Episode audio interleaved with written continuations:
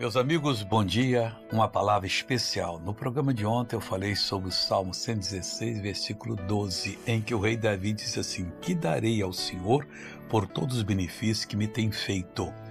Hoje nós queremos falar com vocês a respeito do versículo 13 tomarei o cálice da salvação e invocarei o nome do Senhor. Esse é o maior pagamento. Não tem pagamento em espécie, em dinheiro, dólar, real, euro. Não, não, não. Não tem pagamento em ouro nem prata. Não tem pagamento em sacrifício, não. O pagamento é você tomar o cálice da salvação. O que, que é isso, missionário? Todas as bênçãos que estão incluídas na salvação. Você as crê nela, as reivindica, assume, então você está agradando a Deus. É o pagamento, o seu próprio benefício.